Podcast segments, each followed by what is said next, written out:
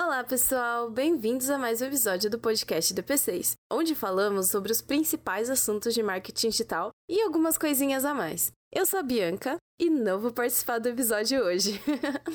Dessa vez eu vim introduzir um conteúdo riquíssimo do Marketing Data Science de 2022, que foi um evento produzido pela DP6. A seguir, vocês irão conferir a entrevista de Silvia Bassi, jornalista do The Shift, com Mark Darcy. Mark foi um VP Global Business Marketing e Chief Creative Office no Facebook, que atualmente é a Meta, e liderou equipes em mais de 18 cidades ao redor do mundo, construindo ideias que mudaram como os profissionais de marketing usam o Facebook para impulsionar os crescimentos dos negócios. Atualmente é partner e Chief Creative Office do The Brand Tech Group especialista em assuntos como Customer Centricity, Creative Effectiveness, Brand Tech e o futuro do marketing.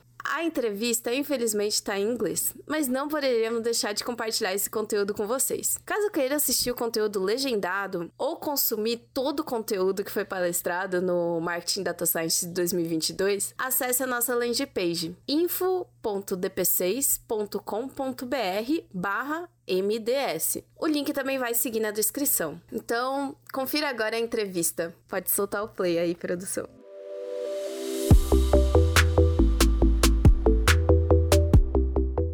So, Mark, uh, welcome uh, and thank you for agreeing to do this interview. Uh, it's a re- real pleasure for me to talk to you, and so thank you very much. I wanted to start by asking you about the essence of your work at Brandtech Group. You have recently taken over as the new Chief Creative Officer, and uh, I, I've read an interview, a recent interview from you to Digiday, that you mentioned that your role, more than leading advertisers to think about new technology, is to help them face the big challenge of how to deliver a consistent customer experience across an incredible array of channels and platforms. Uh, can you tell a little bit about what you are doing and what exactly are these incredible challenges and channels? Sure. Well, thank you very much for having me um, to come and speak. It's a real pleasure, Silvia. I I I think, um, you know, what I'll start with like why I came to the Brandtech Group. So I had I've had a, a career in lots of different places. I've been in advertising for a very long time. I worked at the world's largest media company for seven years, um, which was like the biggest television and a big digital company, big print company. So I've worked at, at that kind of company, and I spent the last ten years at Facebook which ended up being Meta by the time I left it, mm-hmm. just after I left it. And um, wh- what I think I meant in that interview um, is I, I, think I'm incredibly excited by the company's focus on Web3 and the metaverse and XR. And I'm, I myself am very invested in, in learning and, and exploring those spaces. And we're meeting with lots of people and making investments and building. But I really genuinely believe that if you speak to most uh, chief marketing officers anywhere in the world, across Brazil, across Latam, APAC, North America. It really doesn't matter. Mo- most of us that have had those jobs are actually working really hard to manage the complexity of Web 2. We're still, I think the pandemic accelerated the need for whether it's marketing analytics, whether it's uh, marketing systems, content creation, really mm-hmm. understanding our communities, our cultures, our own internal cultures. I, I think we're just under enormous amount of pressure um, to to exist in the now. And one of the things I deeply believe, and this is one of the reasons I was so excited to join the Brandtech group, is I believe if you don't have both efficiency and efficacy with your current marketing system as a CMO, as a, as a, or any marketing leader, it doesn't have to be CMO, mm-hmm. anyone who's running a marketing org, you're not going to have the money to invest in the future. Yeah. So the next decade of transformation is going to take enormous amounts of, of intellectual, creative capital, economic capital, and CFOs are not just going to write blank checks to fund everything we all need to do. So it's critical as a critical part of innovation is having the right measurement, the right analytics, the right systems in place from a production standpoint, from from a from a from a sort of um, efficacy standpoint that we really know what we're doing. And that is a that is an ongoing challenge. No one's perfect. We always see what needs to be done. So that's what i probably meant around the complexity of managing that. And i think the two things are very much linked. I don't think they're separate. Yeah i, I agree with you. And you mentioned some things that i i was going to to touch base. Uh, we we we talked previously And you mentioned, uh, you said something really interesting that marketing is moving from a, from the world of briefing to the world of building. And you mentioned that agencies need to position themselves as builders of the future. So how uh, how do technology and you mentioned some things on your previous answer, but how technology can can have to do about that? Uh, it's only a matter of culture, or also is a matter of knowing how to deal with the technology to position themselves as builders. Yeah, I think again, it's just a question of the last 10, 15 years of transformation that we've we've we've gone through and if you still, lots of marketers are there. I mean, a lot of our clients are there. They've invested in the infrastructure to have the talent they need in their marketing organizations, not just to be sending off briefs to various agencies. Mm-hmm. You're still going to do that, but you need you need central capacity to be able to execute as well. So you need a wonderful array of partners. It's not an anti-agency thing, but I think at the core, marketing organizations need to be people who can build and execute in real time. I think the, both the, the volume of connection points in any serious, even even a small, medium-sized business has mm-hmm. extraordinary marketing touch points across multiple platforms. You have communities to engage with. You have CRM to manage. You, cannot delegate your responsibility to a multitude of different people for that. You need to have a strong center, sort of like fitness. You need to be strong at the core to be able to do that and then supplement that with other relationships. That's the other reason I really like the brand tech group. We're designed not just to have amazing talent and technology, but also I think the system designed to plug that in to make marketers stronger and to have that sort of empowerment. I think you need to feel empowered that you can get things done and be, you know, it's a very tech company mindset. I, I could probably bias because I've just spent 10 years at a tech company, mm-hmm. but I'm very into like less talking and more doing. I think that the, the more you do, you should be a verb not an adjective. You should be about building. And and one of the things with marketers and people in, in my business and it's my people i'm i'm criticizing we're very good at talking. We're very good at going oh this is the future. You should be doing this. You should be doing that. This is what's going to happen. I tell follow me my thing is simply like yeah but you have to be able to do the how how are you actually going to execute this lofty vision of cultural engagement or e-commerce whatever it may be and you need and knowledge from companies like DP6, you need to know more and think less. You've got to, oh, I think, I don't care what you think, what you know, so you can take decisions which are going to have efficacy. And if you can do that, you're going to be empowered as a marketer. And sort of just just delegating that is, is no longer the way. And that's what I meant by that answer. Uh, wonderful. I think it's a, it's a matter of walk the talk, as we say. Like uh, yeah. you, should, you should be not only talking, but also being yeah, I think I think we have a lot of theorists you know, there's a lot of people with theories, and you know they're interesting, but but marketing is about action. Marketing is about is, is about driving sustainable growth. It's about the humanity of business. It's about it's a very active thing for me. That's why I like being in marketing. I think it's a very it's it's the it's the nexus of technology and talent and humanity and understanding people and service. And all those things are to me very action orientated. They're not theories. Wonderful. Uh, um, uh, talking about a little bit more about the, the, the, role of agencies and their challenges because they are connected with the, the of course with the, the brands they, they will help uh, um, you mentioned previously uh, uh, during your the last the last answer that um, uh, the agencies need to think more about the importance of improving their productivity and um, and as more as they are fluent on that new language that mixes technology and creation and everything, they will be all, sorry, they will be able to move forward uh, faster ahead of the context. Can, can you tell a little bit about the, the what kind of uh, skills or changes um, the people inside that companies should have to be more more faster on the yeah, things or sure. more creative or more smart well I've, I've been saying this you know for for a long time so i'll go through what i look for in teams which may may answer your question so i think I, I think particularly if you're into solving problems the most research on on solving problems is if you have one very simple job to do you can have very simple teams do it. But if you've got complicated problems to solve, you, the first thing you need is diversity. You need a diverse range of people with different backgrounds and skills to work on problems so that you can attack them with different perspectives. So I'm a very big believer in having diversity of everything, not just gender and, and sexual orientation and geography, but mm-hmm. also just just different skill sets coming together and okay. a culture that enables those people to be heard. The, the one universal quality I think is critical in those teams is curiosity. Um, because if you're not curious at this stage, particularly for like the next decade, your your solutions that you see are going to be based on out of date insight or knowledge about the way the world is changing at the pace it's changing. So you have to be incredibly curious about what things are. It doesn't mean you should believe everything. It doesn't mean you should chase just the new thing, but you should be very curious about well, what is going on. And that's very much how I think about Web3 and, and XR and metaverse. It's like it's very real, and we have to be incredibly curious about how it can apply to solve our problems.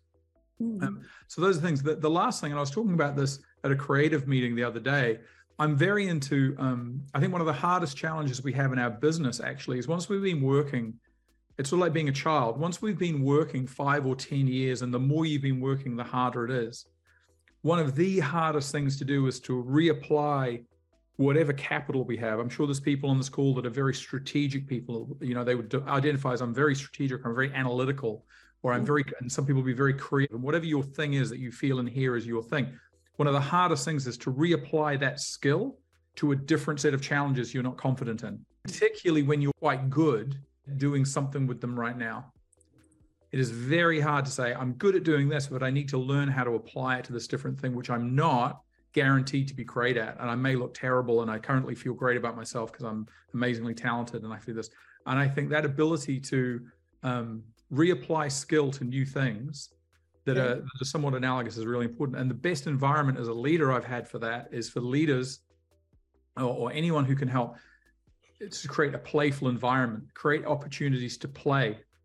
And so if you can play around the sphere of whatever it is, if you're looking to do something and you're like, we've really got to get into the space, but I'm really intimidated, go into it and do it for a small business who's a friend of yours. Go into it not in the most professional capacity. Learn about it in a practical way, but for something with much lower risk than doing it for the biggest bank in Brazil if you're not mm-hmm. confident. Like like create playfulness as learning as a core part of how we run teams. And I and I've I have found that to be very useful to give people confidence in reapplying their skills.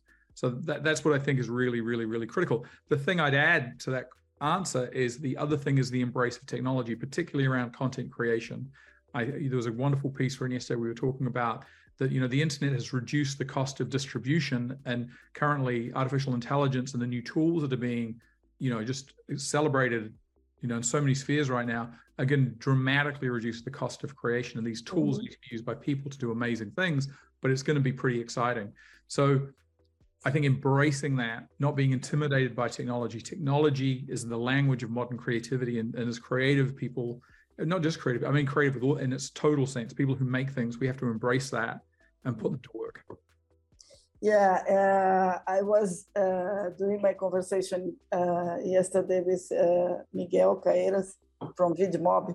He mentioned something really interesting. That he mentioned that uh, uh, it is not it's not exactly um, you are not running against the technology, but you are running together with the technology against the fast changing times that are ahead of you. So, one thing that he said is that uh, the automation or the technology can uh, take away the, the boring things that, uh, that, that, that we do on a daily basis and, and, and open more space for creativity and innovation and new thinking and you were when you were talking i was thinking that uh, um, uh, are we are we talking about being a specialist in something but being able to be generalist and being able to see the whole context to see more things and to find things that that are different to put together to a new yeah. Yeah, well, I, I, I, I, like what Miguel was saying. I think it's true. I think it's two things. I think one, the technology should eliminate people should only do what only people can do mm-hmm. because it's more inspiring to us. So if a, if a machine yeah. can do what I can do with me adding no difference, yeah. I would like mm-hmm. a machine to do it. And there's that's that's sort of 200 years of industrialization. That's like exactly. a thing. And there's obviously issues with employment and retraining. So I'm not saying that callously, but that's generally, I think, the way not liking that isn't going to stop it. So there are there are negative consequences of that for people. I have huge empathy for, but that's just a thing to do. But we need to encourage them people to be doing amazing things, as he says, that they're inspiring. The other thing though that I think is different is um, a lot of the technology we're looking at now is also like great advances in film or CGI over the years. It's actually going to unlock things we can't possibly imagine. We're going to be able to create mm-hmm. things through this technology that don't just make the mundane easier, but make the currently impossible possible. And I think as creatives, there's two reasons to embrace this world. One is one is to get rid of the work that that that isn't a good use of, of our time. The other is to do things that are that, that are seemingly impossible now, mm-hmm. um, and yet to be imagined. So I think those, those, those are two you know re- really interesting aspects of that yeah. Um, and uh, it's you're mentioning the CGI. I, I was remember many many years ago. I went to Silicon Valley and I visit the CGI company responsible for the first movies of the Terminator. Yeah, yeah. And you remember it was the beginning of the yeah. the liquid, the, li- the, liquid of, of him coming out. We couldn't believe it. Yeah. Yeah and uh, it's amazing how it's interesting how you can do things and, and open everything to, to put something together. Um, i have a question for you. When you think we think about uh, uh, any business or any audiences we are more and more talking about uh, multiple generations living together. So you have like uh, in a company for example you can have like five different generations uh, working together. So the collaboration tools and also the ability to, to talk and to, to, to, to work on a diversity environment is really important for the work, not inside the company, but outside to, to, to, to present experience to the customer. Is that correct? Yeah, I think very much so. I think the generational thing is really interesting. One of the mo- one of the things I've had o- over my career particularly, you know, particularly as I've got older, is people ask me, "Will you be my mentor? You know, will you mentor me?" And I'm always like, and I'm dead serious. I'm like, "Yeah, will you mentor me? We'll mentor each other." There's things that you know what I mean. I don't believe in this great generational wisdom thing. I don't project wisdom onto people who've been working a long time. I think they've got experience, but I think wisdom is universal. I think everybody has extraordinary wisdom, and if anything, you know, I I have I've greatly relied, and when I went to Facebook in 2011, I desperately relied on the youth of that company. To I was just turning 40, and I was I was in desperate need. I wasn't that into social media. I wasn't that au fait with it, mm-hmm. and the natural language of it was critical for me to be able to do my job because I'd got this job um, because I I was you know whatever fancy, but like I wasn't steeped in it, and if I hadn't had mentors, young mentors who was steeped, I wouldn't do it. So I've always maintained that like I don't believe in mentorship being being generational. I think it's universal. And yeah. when you're looking for support, you know, if you're a young person looking to be mentored, you need to have symmetry of value. You need to also, if you're smart, that. Uh, I'd like to to to move forward with the ideas that it is inevitable to to think that the future of omnichannel in some ways will include metaverse and Web three and uh, gaming, VR, AR, uh, everything. We are we are facing different ways to interact. So um, when we talk about metaverse and uh, and about the the virtual reality or extended reality, um, are are they new channels simply, or or they should be managed differently because one thing about the Web3 is that it's all about community. It's all about decentralization. And sometimes you need to think about letting go. We are talking about DAOs and things like that. So how, how do you see the future of marketing with the new, these new challenges? Well, I, I, I, am really, I'm sort of a copywriter by training. Mm-hmm. Have you ever spent time with copywriters? We're a simple we're a simple group of people. We simplify. It's it's how our brain works. We kind of look at very complicated things and try and find simple, reductive order. And so I start with anything with just with people. Like where are the people? Who are these people? And how do we serve them? And the other thing I assume is whether it's uh, a gaming environment, whether it's an immersive um, metaverse experience, VR experience, whatever it is. My my starting point, and this has been true of news feeds, Instagram, WhatsApp, anything you care to name, is if you're a brand, the best thing you can do is assume nobody wants you there. You do not have the right to be anywhere near any of these environments. That's not why people are showing up. It's just a great way to start.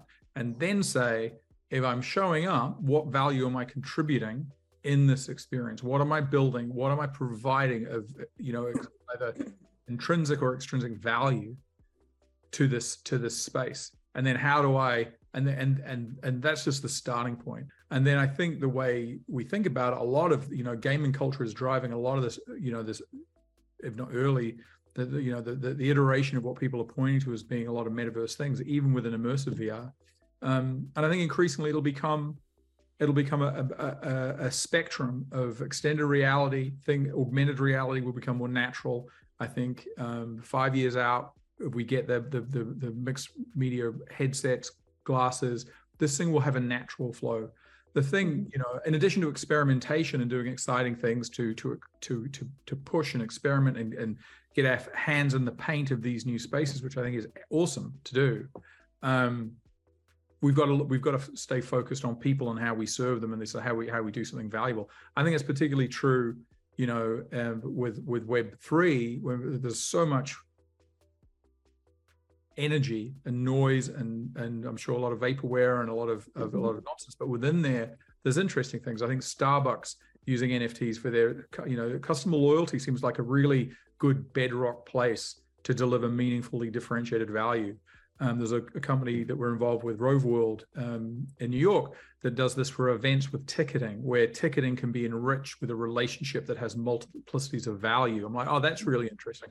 So I always look when building on yeah, why does this matter? I'm kind of focused very, I'm always very focused on utility because I think shininess wears off, but utility people will do two or three times because of the reward on action, the reward on attention you can mm-hmm. really focus on. So I look for simplifying and and value um, are, are, the key things. And look, at the end of the day, for those of us who've gone through different digital transformations, and you you know DP6 is, is number one in caring about this, you got to measure the ROI.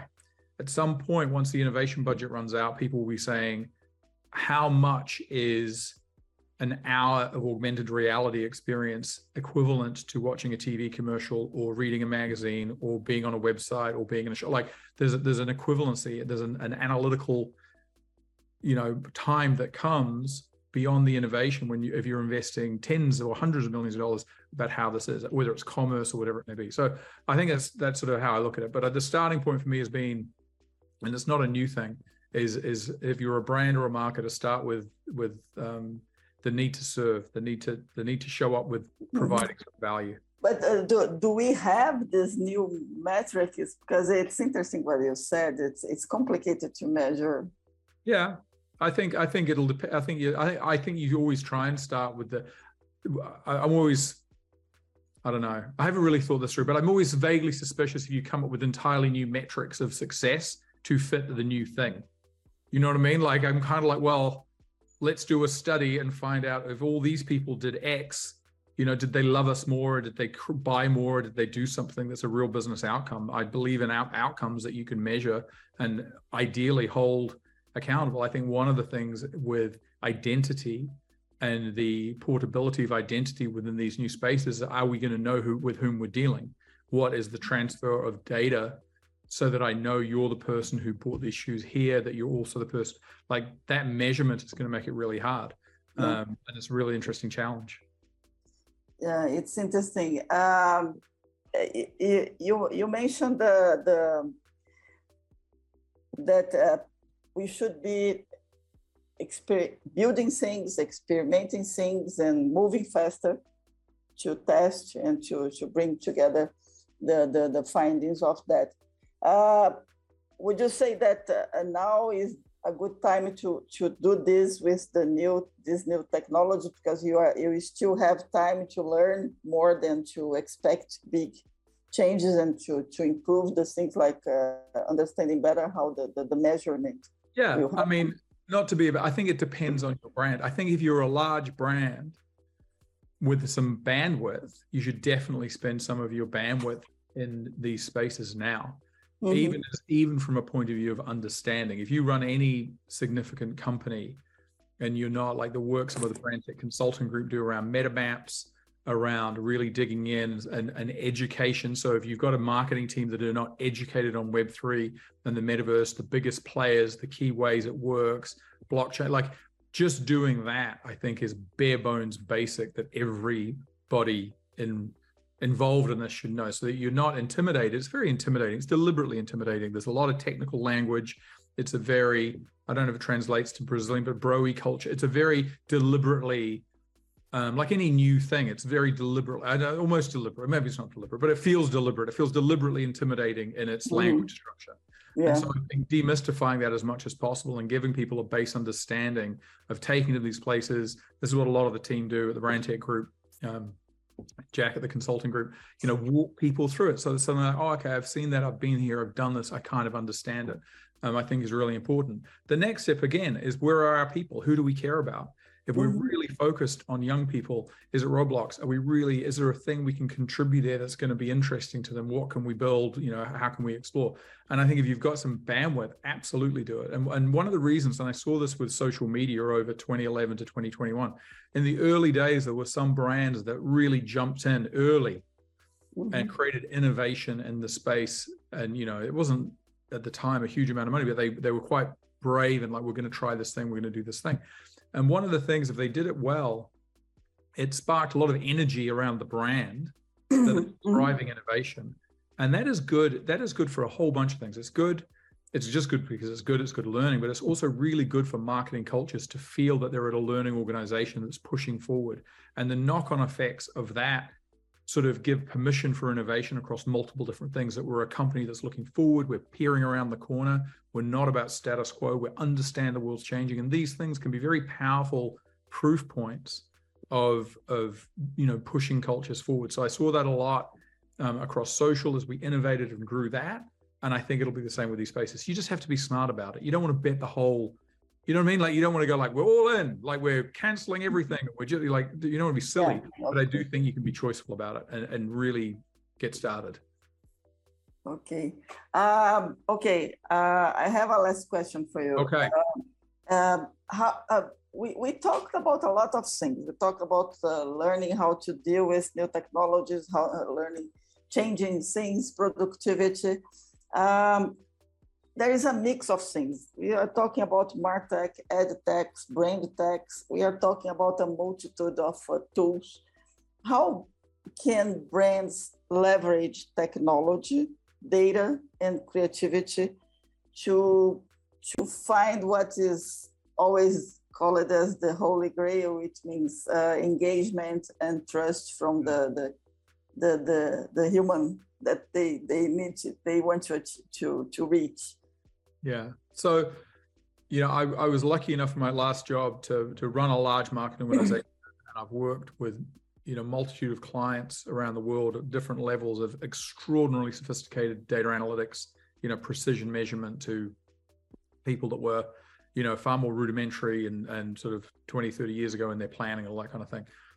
What I think around market analytics and and, and driving insight in and particularly the tech, I was asked the other day about what tech stack should a marketer have. I think again it can be overwhelming. I think it's easy to be overwhelmed. So again, I think you start. I start with simple principles, which I found when I was running business marketing at Facebook, which was like, there's no point having a piece of technology nobody can use or is using or is trained to use.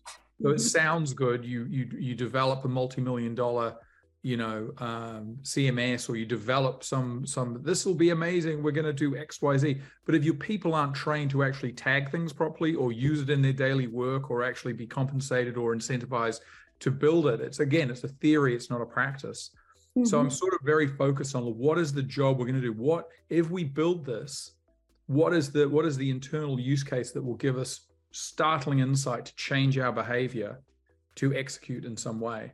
And so you know you know that and a lot of that can be the speed at which you get the data, the information, the actionability, the data visualization, be any number of tools that, you, your team are, are, more, you know, the, the team at DP6 are more afraid than I'm, but like you, you've got to be doing it to, to change action. Uh, you know, there's nothing worse than we had an incredible insight that we got too late to, to change behavior or we, we ignored it and we couldn't be bothered or this team couldn't be bothered. So a lot of it, I think with technology is what is the job we're doing and mm-hmm. having everything we need, but nothing more, because I think a lot more can be a distraction oftentimes they compete and you have a warring thing of like well this team said this and this team said that. You've really got to pick um, the, the the stack that's going to make the team actionable and drive it forward.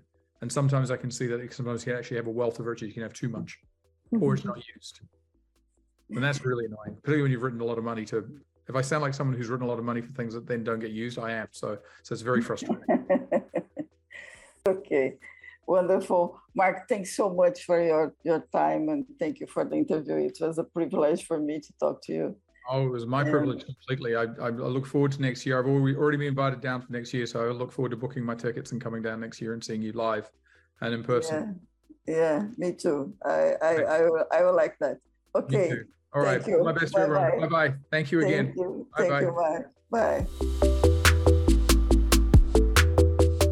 Oi, pessoal, Bianca voltando aqui, voltando com o português para falar que esse foi o episódio que a gente tinha para vocês. Espero que vocês tenham gostado tanto quanto eu. E se quiserem saber mais palestras, mais outros conteúdos que houveram no Marketing Data Science de 2022, acesse o link que tá aqui na descrição do episódio, tá bom? Um abraço e até a próxima.